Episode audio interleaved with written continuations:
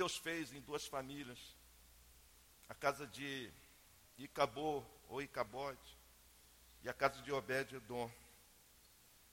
São duas casas totalmente diferentes. A ideia é que essa noite a gente possa pensar a diferença de uma casa em que há a presença de Deus e a diferença de outra casa em que não há a presença de Deus. Isso será simbolizado pela arca da aliança. Então eu convido você a abrir a sua Bíblia em 1 Samuel, por gentileza. 1 Samuel, a partir do capítulo 4, versículo 19.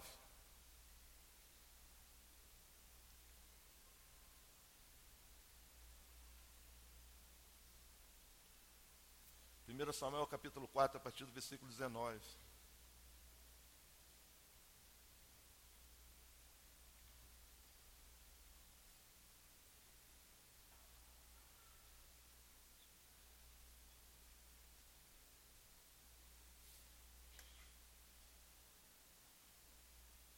Versículo 19 diz assim: Sua nora, a mulher de, de Finéias, estava grávida e perto de dar luz, quando ouviu a notícia de que a arca de Deus havia sido tomada e que seu sogro e seu marido estavam mortos. Entrou em trabalho de parto e deu à luz, mas não resistiu às dores de parto. Enquanto morria, as mulheres que ajudavam disseram: Não se desespere, você teve um menino. Mas ela não respondeu nem deu atenção. Ela deu ao menino o nome de Icabod e disse: A glória se foi de Israel. Icabod, a glória se foi de Israel, porque a arca foi tomada e por causa da morte do sogro e do marido. E ainda acrescentou: a glória se foi de Israel, pois a arca de Deus foi tomada.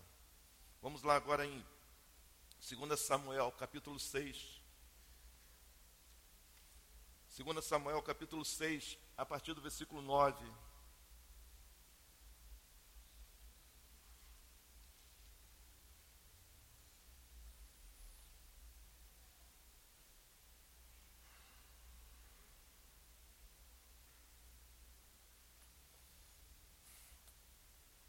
Capítulo 6, versículo 9. Diz assim: Naquele dia, Davi teve medo do Senhor e se perguntou: Como vou conseguir levar a arca do Senhor? Por isso ele desistiu de levar a arca do Senhor para a cidade de Davi. Em vez disso, levou para a casa de Obed-Edom, de Gate. A arca do Senhor ficou na casa dele por três meses. E o Senhor o abençoou, e a toda a sua família.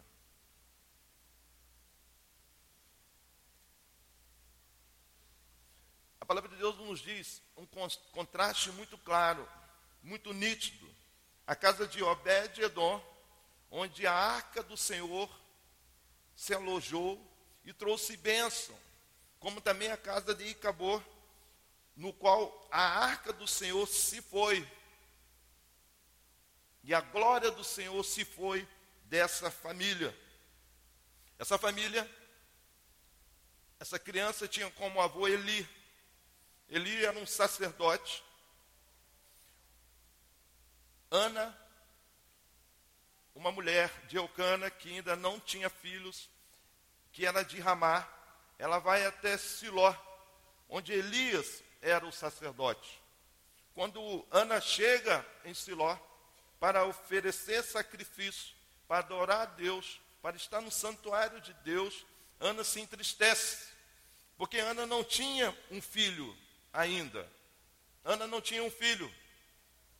E quando, naquele tempo oportuno de fazer as refeições, de banquetear, todos estavam felizes, menos Ana.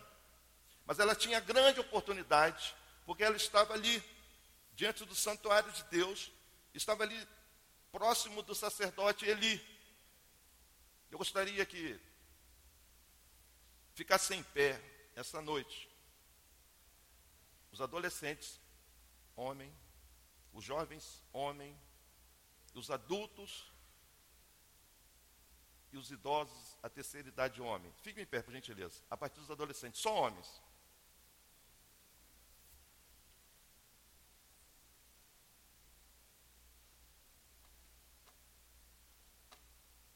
Amém. Vamos orar.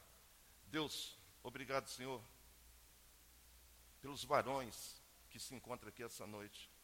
Obrigado, Senhor, pelos homens, pelos homens de Deus. Obrigado pelos adolescentes que estão no melhor lugar que poderiam estar essa noite. Obrigado pelos jovens que estão, Senhor Deus céu, enfrentando seus desafios, estão aqui para buscar e clamar ao Senhor.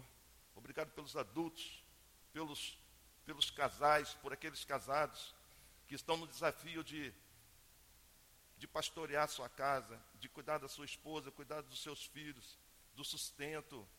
Senhor, obrigado pelo, pelos idosos, dos avós que estão aí abençoando seus netos, que estão aí, Senhor Deus, Senhor, cumprindo os seus dias, sendo um bênção e canal de bênção para o Senhor. Abençoe que o Senhor possa falar grandemente essa noite aos seus corações.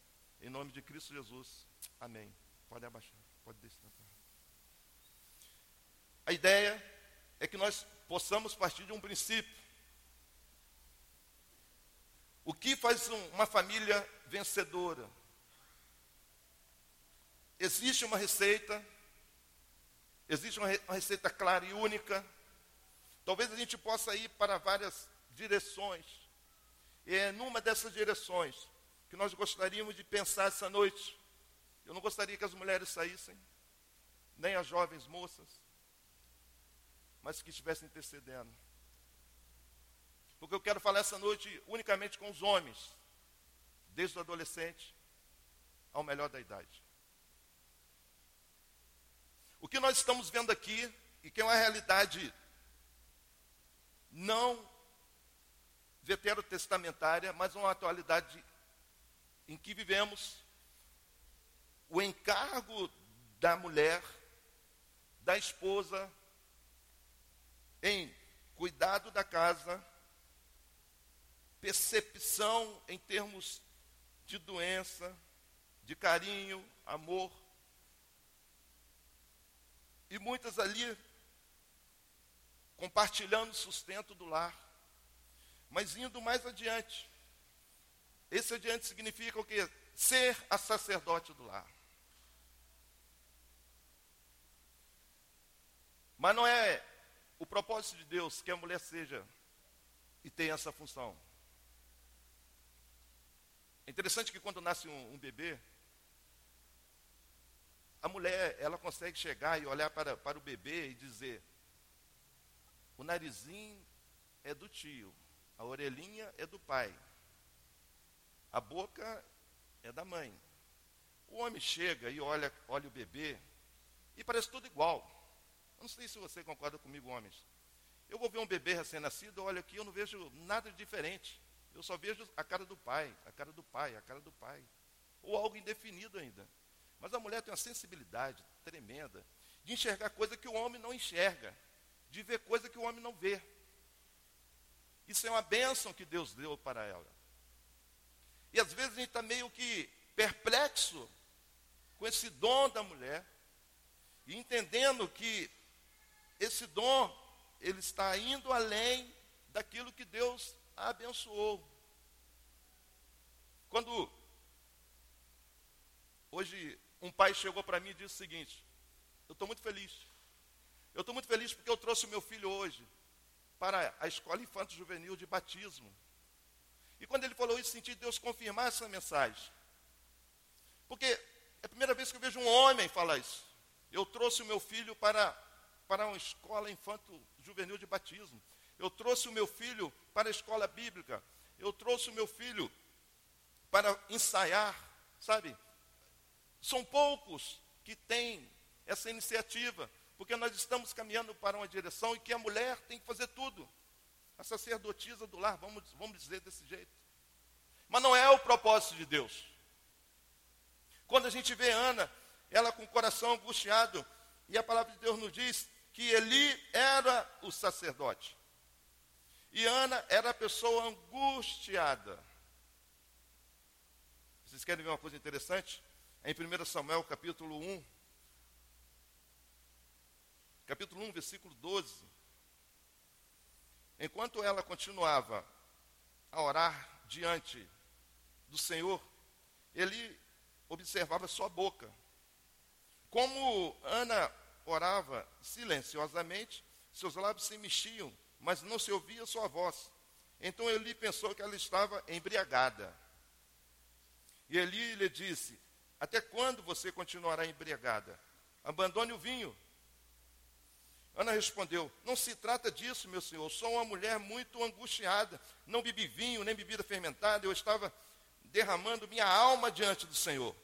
Não julgue tua serva, uma mulher vadia. Estou orando aqui até agora por causa da minha grande angústia e tristeza. Eli respondeu: Vá em paz, e que Deus de Israel lhe conceda o que você pediu. Percebe como a leitura do homem muitas vezes é equivocada? Eli, como sacerdote, ele vê Ana naquela situação, Ana clamando. E olha que detalhe interessante. A palavra de Deus diz que Ana mexia os lábios e orava em silêncio. Eu quero abrir um parênteses aqui, porque às vezes cria-se, cria-se uma doutrina, cria-se uma tendência de que Deus vai ouvir orações daqueles que gritam, orações gritadas. Vamos visitar um estabelecimento que grita-se tanto que trinca até a parede do estabelecimento. Às vezes nós acreditamos nisso. Deus não ouviu a tua oração? Você tem que ir num estabelecimento que vão gritar. Mas o que nós estamos vendo aqui é Ana mexendo os seus lábios e falando quase que silenciosamente. E Eli, como homem, ele faz a leitura toda errada. Ana está dizendo: Eu estou clamando a Deus, eu estou abrindo meu coração, porque eu estou angustiada. E Eli olha para Ana, vê ela mexendo os lábios e diz o seguinte: Você bebeu demais, hein, mulher? Você está embriagada, hein? E Ana está ali com o coração rasgado, com o coração doendo, clamando ao Senhor. Você sabe que uma coisa que nós temos que pensar, e serve para mim também. O que Eli falou poderia ter tirado Ana da presença do Senhor, porque foi um momento muito difícil para Ana. Ana estava clamando, estava angustiada, e Eli faz uma leitura errada, totalmente errada, e poderia desanimá-la na, na fé. Às vezes, quando Jesus, ele, ele diz lá em João 10, ele diz assim: Eu sou a porta. Quem entrará por mim será salvo. Jesus é bem claro. E muitas vezes nós, às vezes, líderes eclesiásticos, líderes de ministério, eu também me coloco nessa posição. Quando Jesus se intitula como a porta, e quem entrar por Jesus será salvo, e às vezes nós nos colocamos como a porteira. Não, primeiro você tem que passar pela porteira, para depois chegar à porta. E a questão é, quando, quando há uma definição, e Ana é bem clara e diz para ele, você está achando que eu sou uma vadia? Uma palavra forte. Mas quando nós nos colocamos como uma porteira entre aquele que salva e diz que quem entrar por ele será salvo. E lá em Timóteo, 1 Timóteo capítulo 2, versículo 5, a palavra de Deus, o apóstolo Paulo diz o seguinte: que Deus quer que todos sejam salvos. Todos. E aí eu coloco como uma porteira, eu coloco nesse meio e dizendo, ó, já passou três. Vamos fechar essa porteira aqui que tem muita gente na igreja. Tem muita prostituta. E aí as pessoas dizem, aquele que está segurando a porteira diz, tem muita prostituta, se bem que elas, ó, estão dando cada testemunho, estão ganhando até os parentes delas para Cristo. Quando não chegam e vão para o lado dos bêbados. A igreja está lotada de bêbado. Turma enjoada tal de bêbado. Mas ó, tem uns dois aí que estão até fazendo seminário para ser pastor. Ou então, não, vamos fechar a porteira porque está muito drogado na igreja. Se bem que o testemunho deles são, estão sendo melhores do que o meu. Por quê? Voltaram lá para Cracolândia e são missionários. Nós temos que entender que a leitura que nós temos que fazer da situação, ela não pode ser equivocada, porque podemos machucar muitas pessoas. Quando Ana chega a dizer para um sacerdote, está pensando que sou vadia? Isso é muito sério. Porque tem alguém aqui rasgando o coração dizendo, eu quero clamar ao Senhor. Percebe que o sacerdote Eli estava sentado. Nós, como homens, nós temos que entender que Deus nos levantou como sacerdote do lar.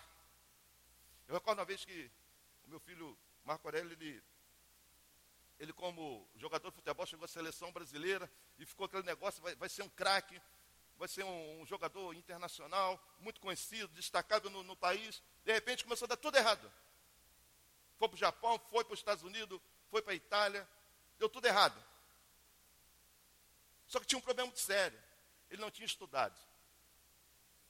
E aí eu lembro que numa cozinha, na cozinha lá de casa, sentou eu e ele. Ele abriu o coração e disse, pai, o que, que vai ser da minha vida? Eu só sei jogar futebol. E ele chorou, ele chorou, ele chorou, ele chorou. E eu ouvi ele. E falei, vou estar orando por você. E no outro dia também, sentamos na cozinha, ele disse, pai, eu estou angustiado, o que, que vai ser da minha vida? Eu não sei fazer mais nada. Eu olhei, olhei para ele e disse, filho, vamos começar a tua vida de novo? Vamos aí, eu, tua mãe, teus, tuas irmãs. Cara, eu estou contigo, cara. Mas, pai, eu não estudei. Então vamos começar a estudar de novo. Vamos fazer um curso aí rapidinho aí, que forma em, em um ano você faz dois anos. E ali ele começou primeiro terminar o segundo grau. E depois se preparar no cursinho.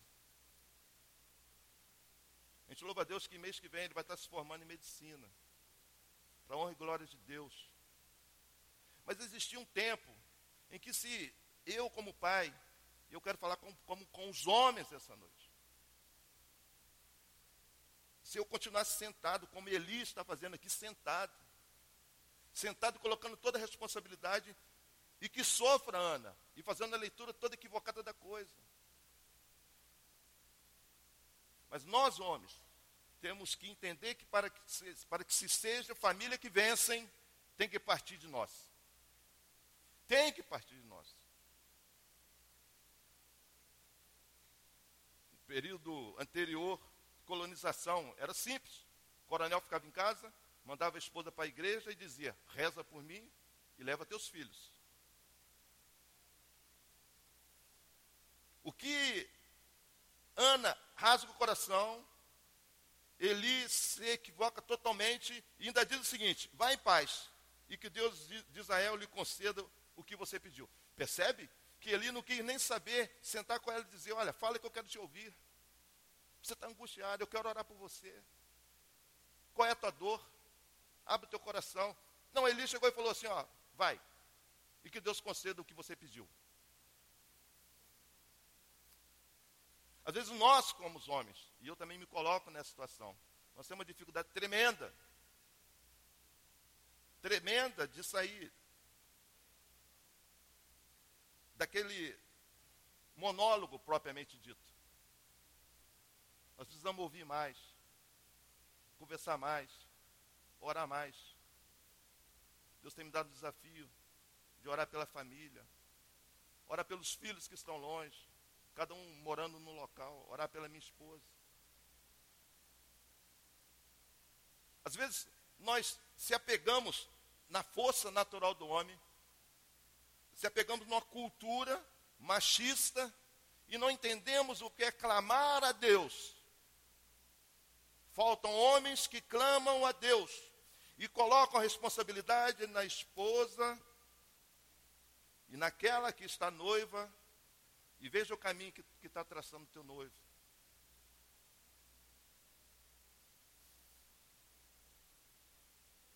Eli fala com Ana: Vai, que Deus lhe conceda o que você pediu. Ana, engravida, traz Samuel, apresenta Samuel a Eli e dedica Samuel ao Senhor Pois Samuel, a partir desse momento, passou a morar ali com Eli, no santuário, se preparando para ser, se fosse vontade de Deus, o futuro sacerdote. Agora eu digo para você: se Eli, embora sacerdote, perdeu a sensibilidade espiritual total, perdeu até a noção de que se Ana, esposa de Eucana, estava com o coração com o coração atribulado. Ele perdeu a noção que ele, como marido, ele deveria, deveria ter uma leitura diferente do que estava acontecendo com Ana. Então, como são os filhos de Eli? Vamos acompanhar no capítulo 2 de 1 Samuel, versículo 12. Capítulo 2, versículo 12.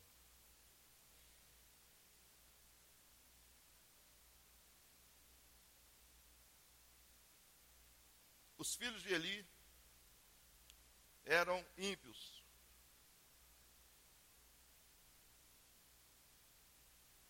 Não se importavam com o Senhor e nem cumpriam os deveres de sacerdote para com o povo. Sempre que alguém oferecia um sacrifício, o auxiliar do sacerdote vinha com um garfo de três dentes. E enquanto a carne estava cozinhando, ele confiava enfiava o garfo na panela, ou, ou na travessa, ou caldeirão, ou na caçarola, e o, sacerdote pegava para si tudo o que vinha no garfo. Assim faziam com todos os israelitas que iam a Siló. Mas antes mesmo de queimarem a gordura, vinha o auxiliar do sacerdote e dizia ao homem que estava oferecendo sacrifício: Dê um pedaço dessa carne para o sacerdote assar. Ele não aceitará de você carne cozida, somente crua. Se o homem lhe dissesse, deixe primeiro a gordura se queimar, então pegue o que quiser, o auxiliar respondia, não entregue a carne agora, senão eu a tomarei à força. Versículo 17. Preste atenção. O pecado desses jovens era muito grande à vista do Senhor, pois eles estavam tratando com desprezo a oferta do Senhor. Se você tem um, um pai, se você tem um homem como Eli, insensível, descompromissado, homem que entendeu que toda a responsabilidade seria para a esposa. O que será dos filhos? Você sabe que, que o teu filho tem você como herói. Já ouviu isso? O filho tem o pai como herói. Filho olha para o pai como herói. Acha bonito, acha forte, o que está acontecendo com os filhos de Eli é resultado daquilo que Eli se propôs a viver.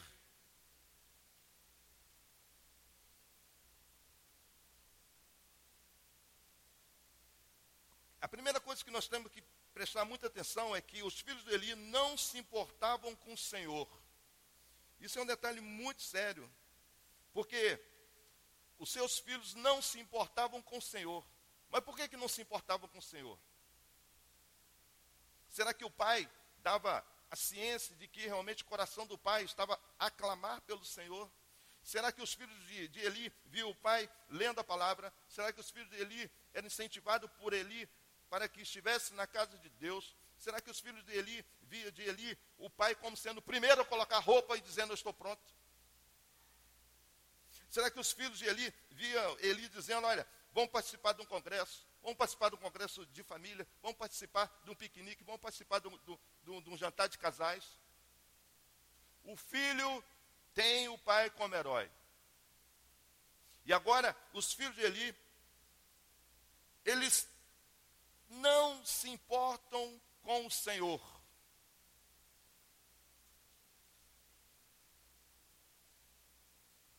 Embora a gente tenha que chamar atenção para um detalhe muito importante. Eles eram sacerdotes e usavam a estola, estola sacerdotal.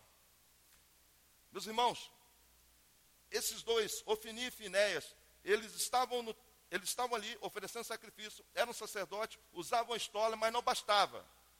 Por isso eu quero falar com os jovens essa noite também. Usar a estola não significa que há suficiência como jovem cristão.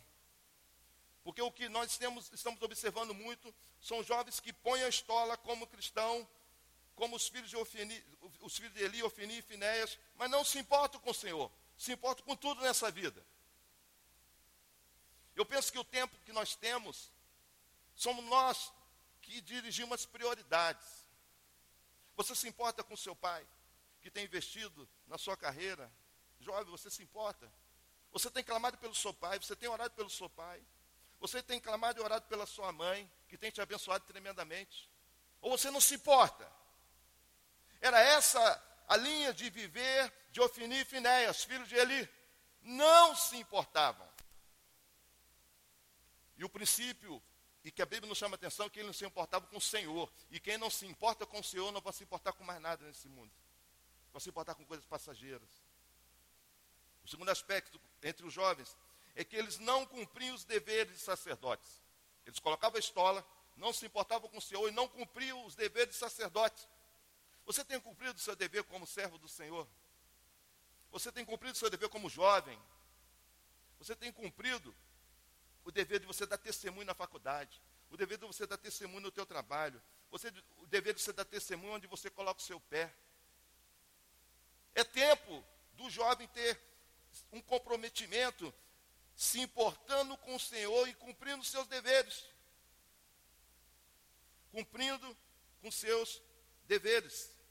Agora, o mais interessante é que os filhos de Eli, Ofini e Finéias, eles estavam muito atentos às ofertas que eram trazidas ao altar.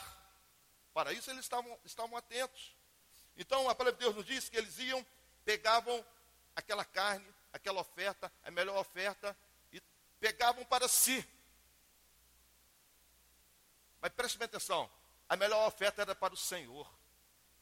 Aquela carne com gordura era para ser queimada, era para o Senhor.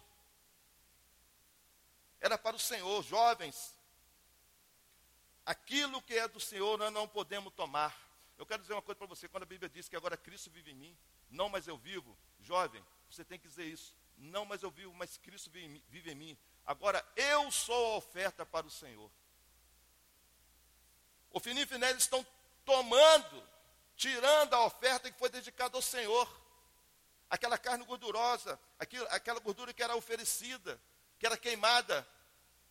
Mas eles, eles, eles pegaram um, um ritmo de ser e da sua fé que eles professavam, eles exerciam de forma totalmente equivocada. Aquilo que é do Senhor, eles tomavam. Dizer uma coisa para você. A sua vida é do Senhor. A sua boca é do Senhor, os seus pés é do Senhor, jovem. A tua cabeça é do Senhor. Os seus olhos é do Senhor, jovens. Você tem que consagrar tudo isso ao Senhor, você não pode tomar para você.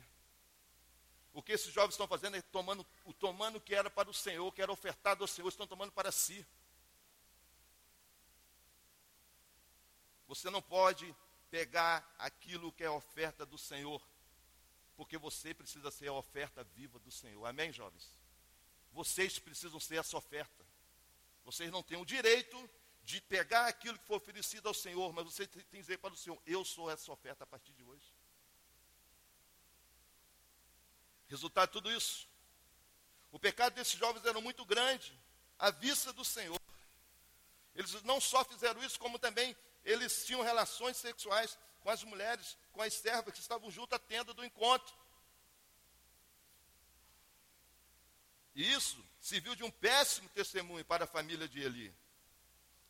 De um péssimo testemunho. Então, o profeta, o homem de Deus, chegou para Eli e disse o seguinte: Lembra do, do Deus que tirou Israel da escravidão do Egito? Lembra o que ele fez? Porque você está permitindo isso, Eli.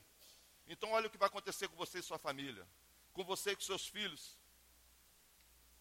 Vocês não chegarão à idade de idosos. Vocês, se vocês não forem eliminados, o que sobrar será para entristecer as pessoas.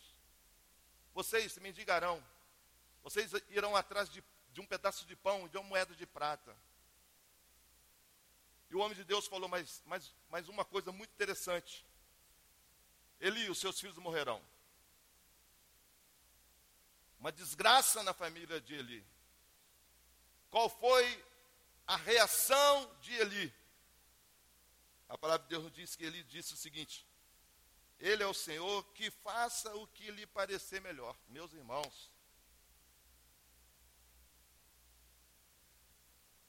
um homem de Deus anunciou a ruína de uma família. Vocês bendigarão. Aquele que passar da idade jovem será só para dar transtorno a vocês. Vocês não chegarão à idade de idosos. E seus filhos morrerão. E Eli tem a seguinte reação: se for para acontecer, nós, como, como homens, temos que reagir em relação a isso, temos que clamar como Ana clamou, temos que dobrar o nosso joelho, temos que levantar de madrugada, temos que exercer o ato de orar, temos que exercer o ato de ler a palavra, de trazer a varoa para a casa de Deus, de incentivar os filhos. E agora ele está dizendo: olha, se ele é o Senhor que faça o que lhe parecer melhor. Agora vamos lá. Quando o Senhor observa Sodoma e Gomorra e desce para destruir Sodoma e Gomorra, ele faz assim, sem nenhuma intercessão. Ou Abraão se colocou no meio do caminho e disse: Senhor, se tiver 50 justos lá, só vai fazer isso? Senhor, se tiver 40, só vai destruir Sodoma e Gomorra. Sabe por que, que Abraão estava falando isso? Porque o sobrinho dele estava lá, meu irmão. Porque Ló estava lá. O sobrinho dele estava lá. Então Abraão está aqui, ó, clamando, clamando, Senhor, não destrua Sodoma e Gomorra, porque lá está Ló, o meu sobrinho. E agora, Eli está anunciada a ruína, a morte dos filhos, a mendigagem. Ele está dizendo, ah, que faça o Senhor que lhe parecer melhor. Nós precisamos levantar homens, nós precisamos levantar adolescentes, nós precisamos levantar jovens que clamem, clame pelos seus pais, que clame pelas suas mães, que clame pelas suas vidas, que clame para que seja uma oferta para Deus. Então ele tem essa reação. Prontamente, os filisteus invadem Siló e ali travam uma grande batalha. Na primeira batalha morrem quatro israelitas. 4 mil israelitas. Então, eles tomam a seguinte decisão: nós perdemos a primeira batalha, o primeiro confronto, morreram 4 mil israelitas, é porque a arca do Senhor não estava conosco.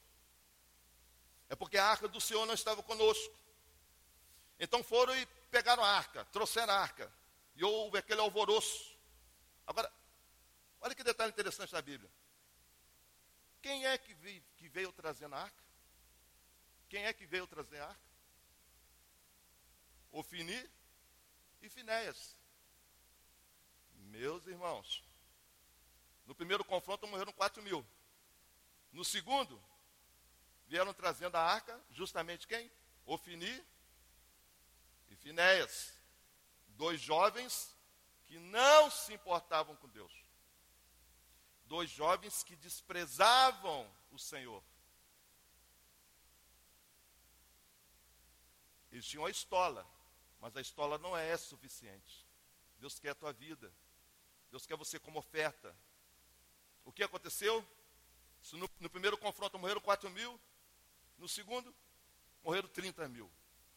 Pior, a arca foi tomada. Ela foi levada para os filisteus. Acompanhamos no capítulo 4, a partir do versículo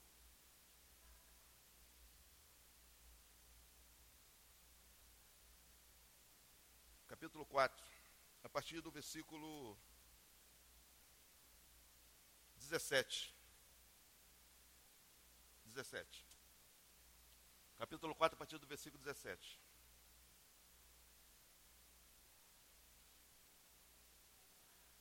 O mensageiro respondeu: Israel fugiu dos filisteus. E houve uma grande matança entre os soldados. Também os seus dois filhos, Ofini e Finéias, estão mortos, e a arca de Deus foi tomada. Quando ele mencionou a arca de Deus, Eli caiu de cadeira para trás. Vou repetir de novo. Quando ele, ele mencionou a arca de Deus, Eli caiu de cadeira para trás, ao lado do portão, quebrou o pescoço e morreu, pois era velho e pesado. Ele liderou Israel durante 40 anos. Tá bom, Zé. O mensageiro veio, trazendo a notícia de que os filisteus venceram Israel. Mas tem duas, entre essas três notícias, duas são profundamente tristes. E quando o mensageiro chega e diz: E os seus dois filhos, Ofini e Finéias, morreu. Eles morreram. Ele está quieto, fica quieto. Mas quando o mensageiro chega e diz: E levaram a arca de Deus. Meus irmãos, vamos prestar atenção nessa passagem. Porque quando mencionou que Israel perdeu 34 mil homens, quando mencionou que os filhos de Eli morreram, e agora quando ele mencionou que a arca de Deus foi tomada, essa era a maior preocupação de Eli. E a palavra de Deus nos diz que ele se entristeceu tanto quando ele soube que a arca de Deus foi tomada. E aí, ele caiu da cadeira quebrou o pescoço e morreu. Presta bem atenção numa lição que eu aprendo. No final da vida, vou repetir, no final da vida, ele entendeu que a arca de Deus, o temor de Deus, deveria ser o princípio da sua vida. Ele só foi entender isso no final da vida, poucos segundos antes de morrer. Porque quando mencionaram os 30 mil, quando mencionaram que os filhos morreram, e até então estava quieto, mas quando falaram que a arca de Deus tinha sido tomada, a palavra de Deus nos diz que a maior preocupação dele naquele momento seria a arca de Deus. Preocupação que ele não teve. Nós, homens, não precisamos chegar no fim das nossas vidas para entender que a nossa vida precisa partir de um princípio: o princípio de temer a Deus, o princípio de obedecer a Deus, o princípio de Deus habitar em nossas vidas, em nossos lares, e com nossos filhos e com nossas esposas.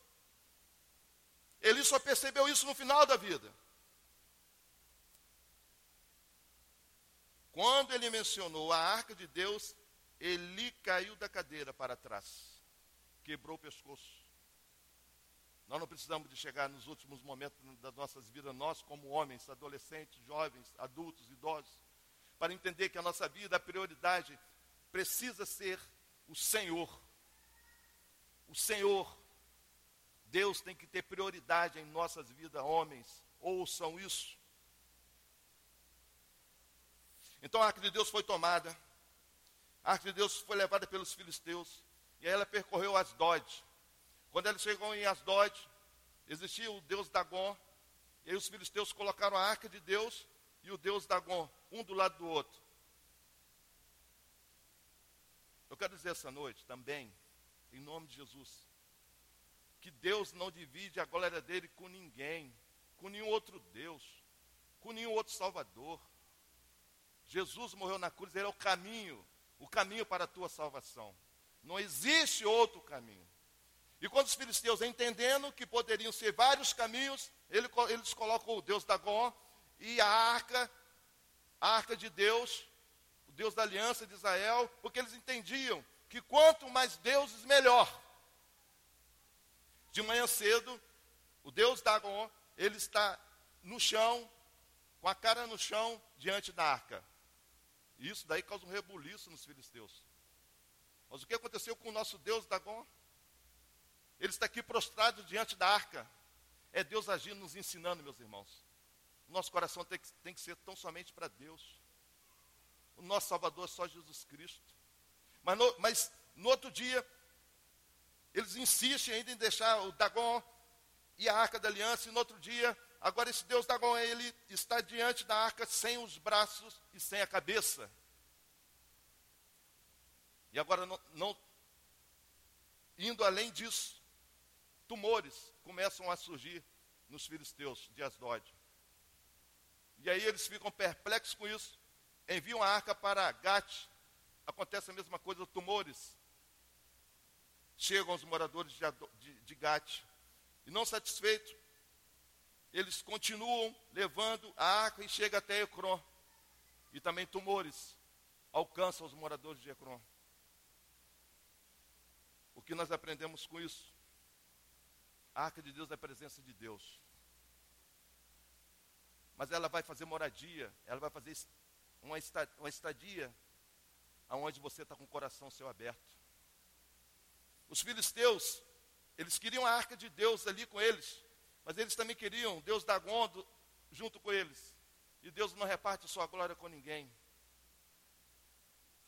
Então, a arca de Deus ela percorre Bet-Semes, Kiriat Jearim, e aí chega. Chega na casa de Obed-Edom. Acompanhamos 2 Samuel, capítulo 6, e já estaremos terminando. 2 Samuel, capítulo 6, versículo 9. Naquele dia, Davi teve medo do Senhor e se perguntou: Como vou conseguir levar a arca do Senhor? Por isso, ele desistiu de levar a arca do Senhor para a cidade de Davi. Em vez disso, levou-a para a casa de Obed-Edom, de Gate. A arca do Senhor ficou na casa dele por três meses e o Senhor abençoou e a toda a sua família. Quando a arca do Senhor foi tomada de Siló, onde o sacerdote Eli se encontrava. A mãe de Eicabote, colocando o nome do filho de Eicabote, que significa foi-se a glória. Foi-se a glória. Mas a arca do Senhor, ela é bem recebida na casa de Obed-Edom. E a palavra de Deus nos diz que ela trouxe bênção para a sua família. Porque ela percorreu Asdod, Gat, Ecrom, Bet-Semes, Kiriat Jearim. E quando ela chegou na casa de Obed-Edom, a arca se alojou e trouxe bênção, trouxe paz. A bênção do, do Senhor chegou a esse lar. Porque era um lar que clamava como Ana. Era um lar que clamava por Deus. Era um homem que se angustiava e que abria o seu coração, que buscava a presença de Deus. Nós precisamos levantar homens, homens como Obed-Edom, em que a arca chegou, ela se alojou e abençoou famílias. Eu não sei se você tem filhos morando fora. Eu não sei, homens, como andam os filhos de vocês. Eu não sei, homens, como anda a esposa de vocês. Será que ela anda angustiada? Será que ela anda sofrendo? Será que ela anda com tristeza no coração? Que nós não façamos como Eli, que viu tudo isso em Ana e fez uma leitura totalmente equivocada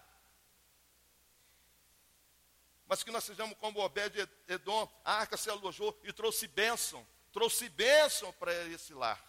A palavra de Deus não diz que, que Obed-Edom era, era, um ótimo trabalhador, porque ele deveria ser, ele devia ser um camarada justo, uma pessoa, uma pessoa que, que se dedicava à família, mas o princípio foi que quando a arca chegou, ela se alojou e ali a presença de Deus fez uma diferença muito grande.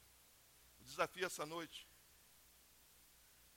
é que nós, como homens, você como homem, diga para Deus essa noite: Deus, eu como adolescente, eu como jovem,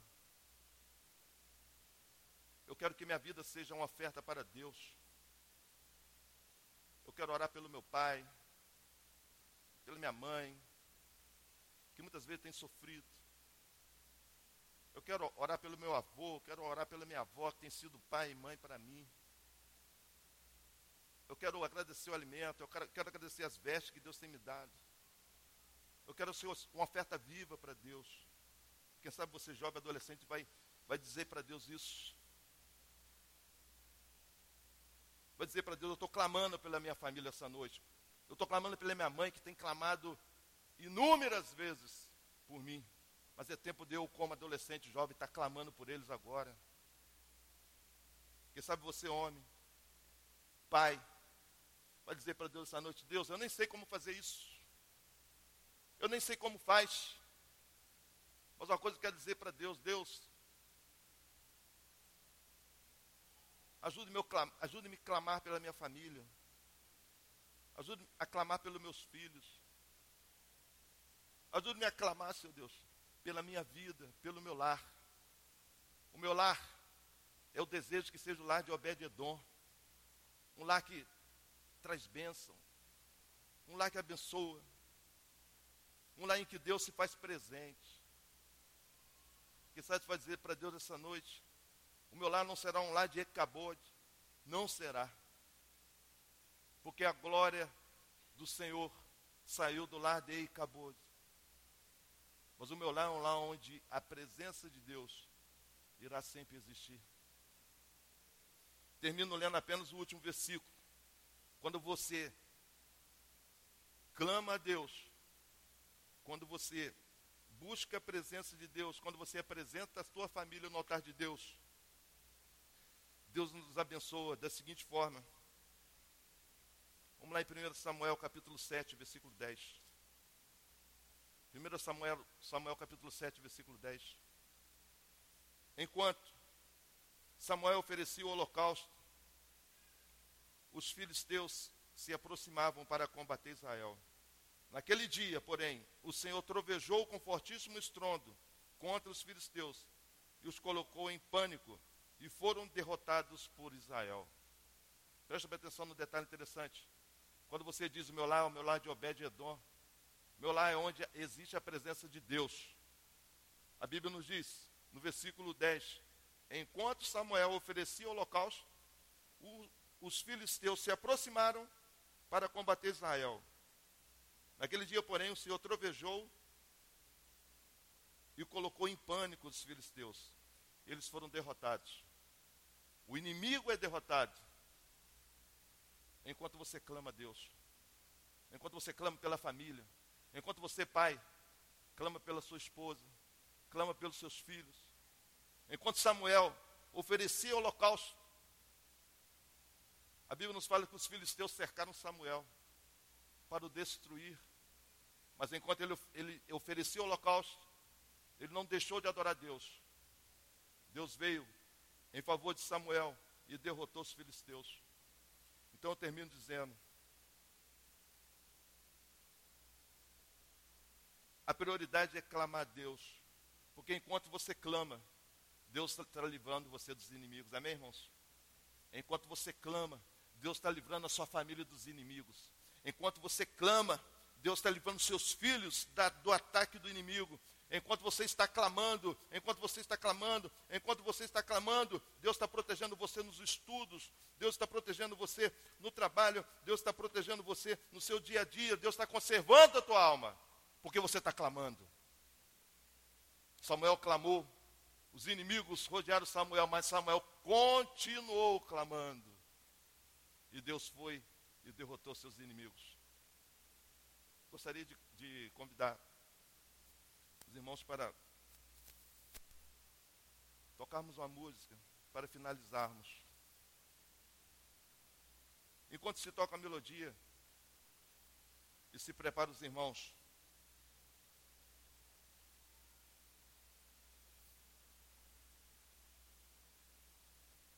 eu gostaria que a gente se colocasse em pé, enquanto o irmão está tocando a melodia, os irmãos se preparam.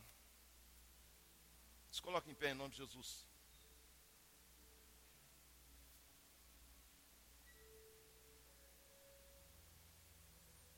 Abaixa tua cabeça, vamos orar.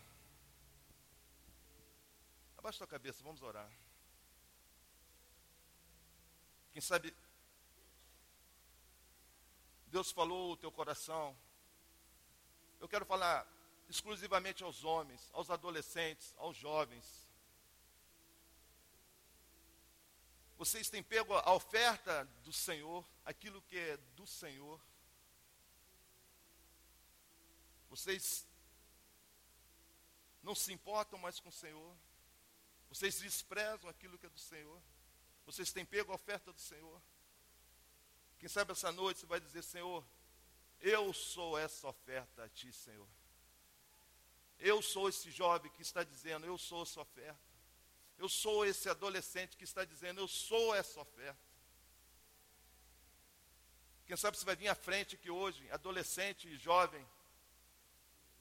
Você vai vir à frente para dizer, Pai, com esse gesto eu estou dizendo, eu estou clamando pelo meu Pai, que tem me abençoado tremendamente, anos após anos.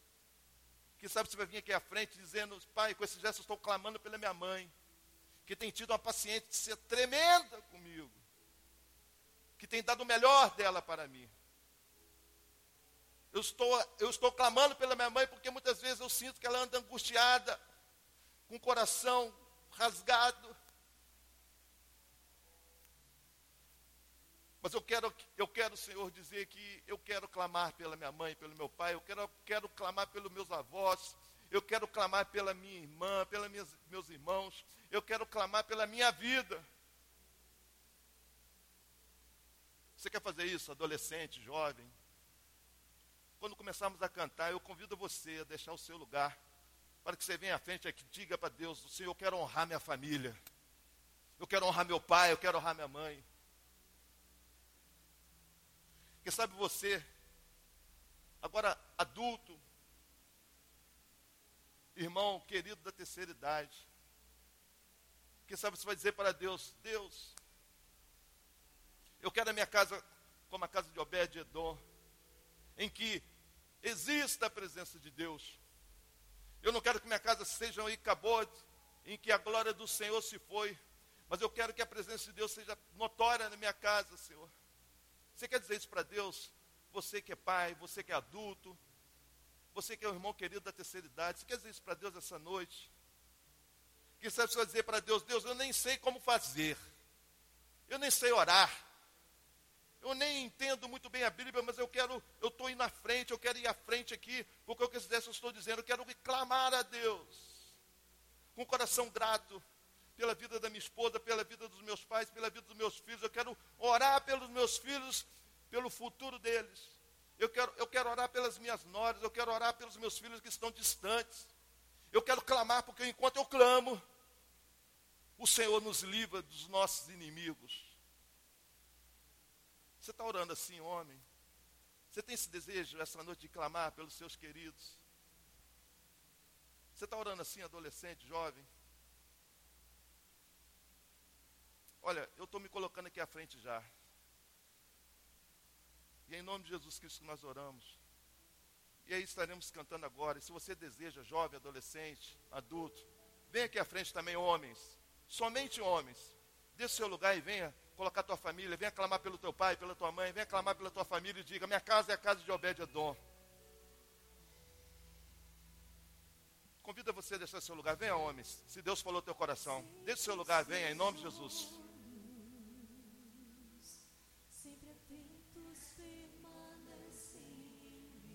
Adolescentes, jovens, venha à frente clamar pelo seu pai, pela sua mãe. Venha clamar pelo teu futuro. Venha colocar diante de Deus o seu futuro, em nome de Jesus. Você, homem, venha clamar pela tua esposa, venha clamar pelo seu lar, venha clamar pelos teus filhos, em nome de Jesus.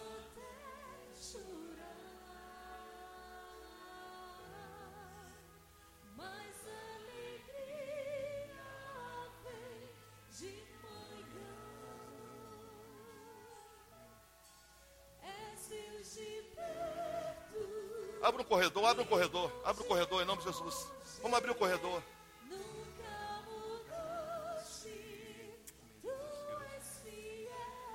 Deus falou ao teu coração. Clame pela tua esposa que anda angustiada, triste. Clame por ela, clame pelos seus filhos, em nome de Jesus.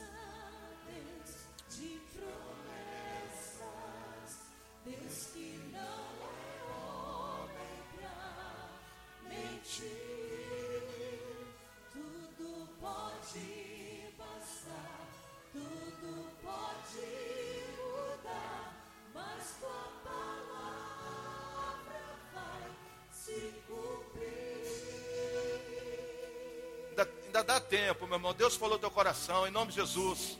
Desse seu lugar. Muitos estão fazendo isso. Muitos estão dizendo: Senhor, eu não sei como fazer, mas eu estou aqui clamando pela minha família, clamando pelos meus pais, clamando pela minha vida, Senhor, clamando pelos meus filhos, clamando pela minha fé, Senhor.